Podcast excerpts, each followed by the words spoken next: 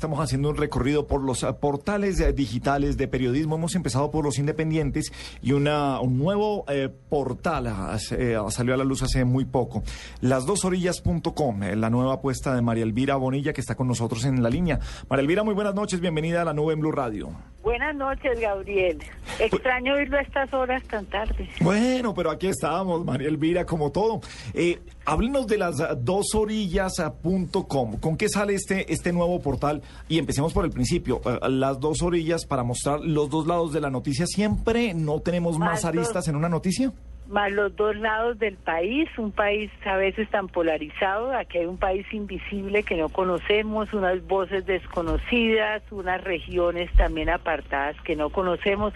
Entonces es como el país convencional, el del establecimiento, el formal, y ese otro país que está allí presente y que es muy grande, queremos también darle voz a este, a ese país y oírlo. Eh, ¿Cuál es la apuesta de periodismo independiente que se debe hacer desde las redes sociales, María Elvira, para usted? ¿Por qué es un medio y por qué estamos teniendo una, eh, no se puede decir que, haya una explosión de, muchos portales, pero sí hay una, una intención de mucha gente de hacer periodismo digital? Porque el periodismo digital posibilita iniciar proyectos donde lo que importa es el contenido y se puede, digamos, generar información sin los altísimos costos de lo, de lo que es hacer de lo que significa hacer televisión o radio o periódicos impresos.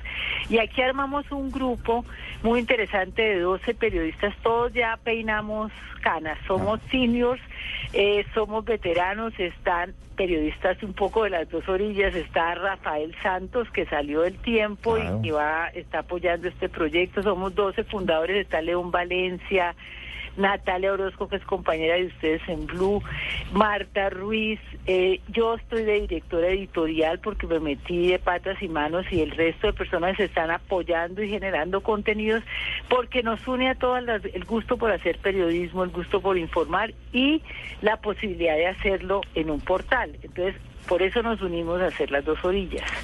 Ayer estábamos hablando con eh, Hernando Gómez Buendía, eh, precisamente a raíz de su portal, y le preguntábamos, bueno, esto económicamente, ¿cómo funciona? ¿Cuál es la apuesta? ¿A dónde quiere llegar?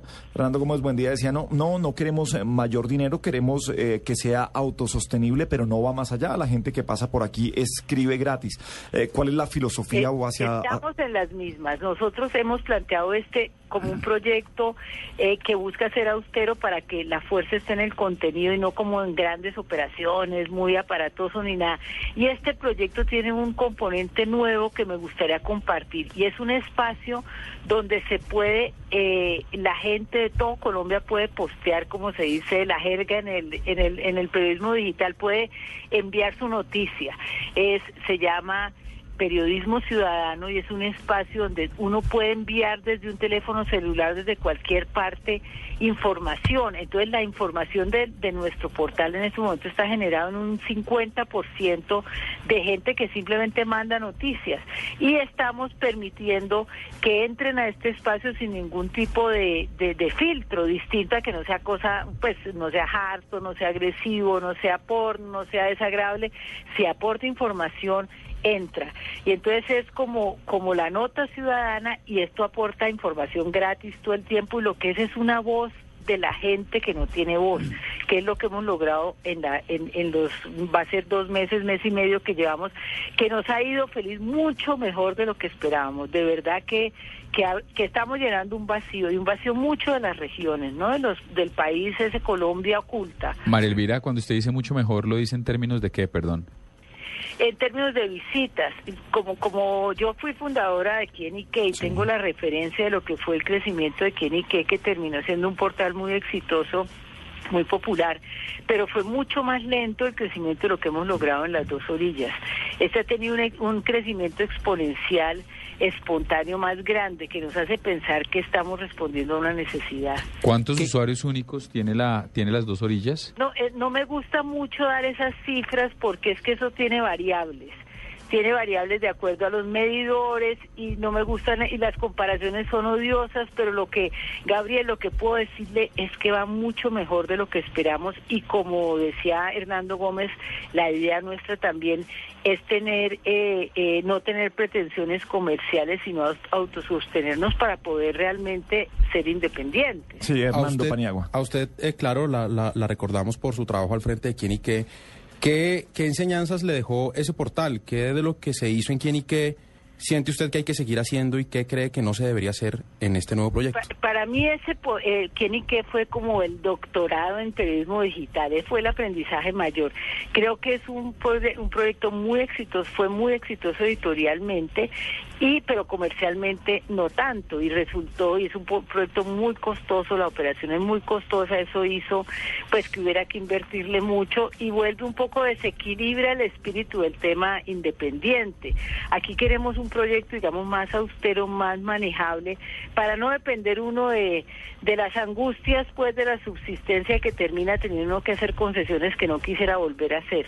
Entonces, yo creo que el aprendizaje de quién y qué es un proyecto más controlado, más austero, con más control de contenidos y con más posibilidades de independencia. Y en Pero términos editoriales, María Elvira. buenísima. Y en términos editoriales, En términos editoriales lo mismo. Este es un portal, por ejemplo, que no tiene unos componentes que tiene quién y qué, que son como lo del entretenimiento, que daba muchas visitas, pero que generaba también mucho rebote, que la gente entra y sale, entra y sale. Este es un portal mucho más de lectura. Y lo hemos planteado así como de gente que quiere informarse y que quiere leer con calma, aprender, mirar otros lados de la información, tomarse el tiempo y por tanto no es no es no es un portal como de velocidad, de rapidez, sino más bien de un poco de profundidad. Pero el aprendizaje es que es que tienen que ser proyectos como más de nicho, más austeros, más más sin, co- sin mayores costos de funcionamiento para poder para poder sobrevivir porque el- el- la parte digamos comercial de los portales está por inventarse la publicidad está por inventarse. Hay no no es no no hay tanta. Entonces si se si se desequilibra pues fracasa. Entonces eso es lo que no, no lo que no queremos. María Elvira, ¿cómo cree que se debe manejar la información ahora que todo el mundo se cree el dueño de la información a través de redes sociales? Todos en medio de muchas cosas se creen periodistas y pues me imagino que la información debe tener un tratamiento diferente al tradicional. Sí, eh, la, la realidad es que las redes sociales y la web es de todos modos es una cosa tan democrática que es inatajable.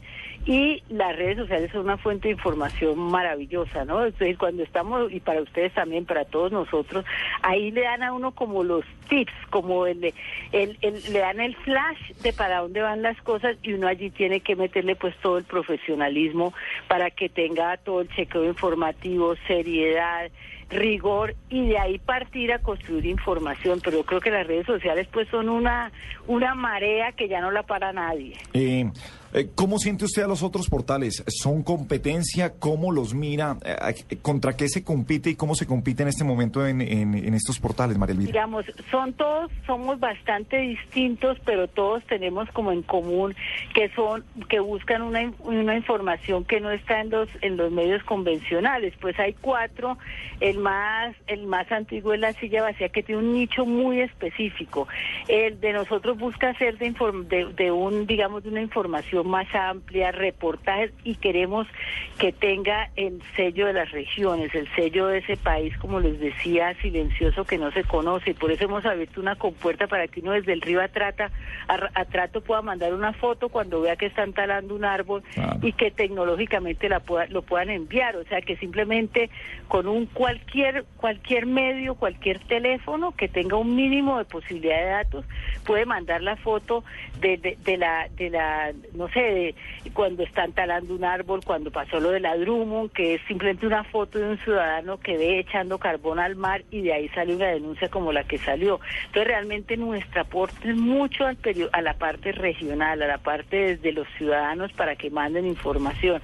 En eso, eso digamos es nuestro valor agregado y nuestra gran diferencia. Pues si hay algo que hay que destacar es que tanto María Elvira Bonilla como las dos orillas.com en su cuenta de Twitter, cuando uno revisa a quién siguen y quiénes los están siguiendo, se da cuenta que están metidos dentro de la agenda del periodismo en Colombia y eso es muy importante para este tipo de portales. Pues nada, seguiremos haciendo nuestra visita a todos los portales digitales. María Elvira, mil gracias por acompañarnos esta noche aquí en la nube. Mil gracias por la invitación, Gabriel. Fue muy rico la conversación. Muchas gracias a usted.